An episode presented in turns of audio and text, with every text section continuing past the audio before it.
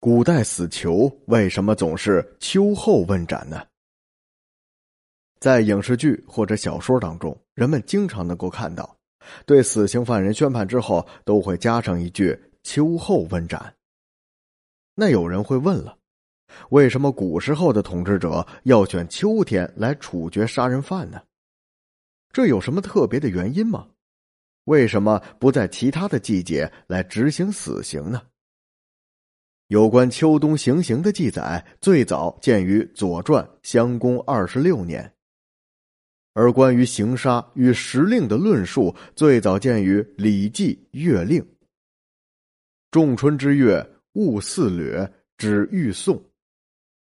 同时，在《礼记·月令》中，还确定了最理想的刑杀时间是孟秋、仲秋、秋季三月。这三个月各为农历的七八九月，是秋天的三个阶段。七月是一年之中开始行杀的时间，不得有丝毫的懈怠。八月可以大兴杀戮，但行杀必须适当，违法取断或有理不申都是法律所不允许的。九月是杀戮扫尾的月份。要求司法官吏不得遗漏应该刑杀之囚犯。西汉中期，儒学大师董仲舒继承儒家天人合一的思想，创造出了一套天人感应的迷信学说。他认为，天有四时，王有四正，庆、赏、刑、罚，与春夏秋冬以类相应。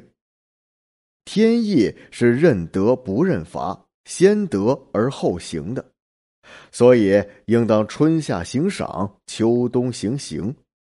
如果违背天意，就会招致灾异，受到上天的惩罚。从此，秋冬行刑就被人载入了律令而制度化。以后的各个朝代都遵照此制度执行。除了谋反等大罪可以立即处决之外，一般死刑犯都要等到秋天霜降以后、冬至以前才能问斩。探究其原因，古代时候由于科学文化落后，人们不能正确的解释自然界和人类社会的某些现象，认为在人类和自然界万事万物之外存在着一个能够支配万物的造物主。灾害、瘟疫、祥瑞、丰年，都是上天赐予的，因而人们的一切行为都必须符合天意。设官立制，不仅要与天意相和谐，行杀赦免也不能与天意相违背。春夏之间，草木旺盛，生机勃勃，人虽非草木，但亦属自然界组成部分。其生死应合于自然。秋天草枯叶落，处决罪犯才合天地肃杀之时。这是宇宙的秩序和法则，人间的司法也应当适应天意，顺乎四时，否则要受到天神的惩罚。皇帝既是天的儿子，更要遵守天意，按照天时行事。虽然法律条文里明确写着秋后问斩，但在实践中，统治者往往违背自己制定的法制。如两汉之交的王莽时期，就曾经下令规定，凡行军过程中疾跑喧哗的，一律立即处死，不用等到秋冬时再行刑。无独有偶，隋文帝也是步其后尘。他曾经发怒，在六月就要棒杀人。大理少卿赵绰劝其不可在春夏之时诛杀，可他却回答说：“六月虽说是生长月，但此时必然有雷霆之声。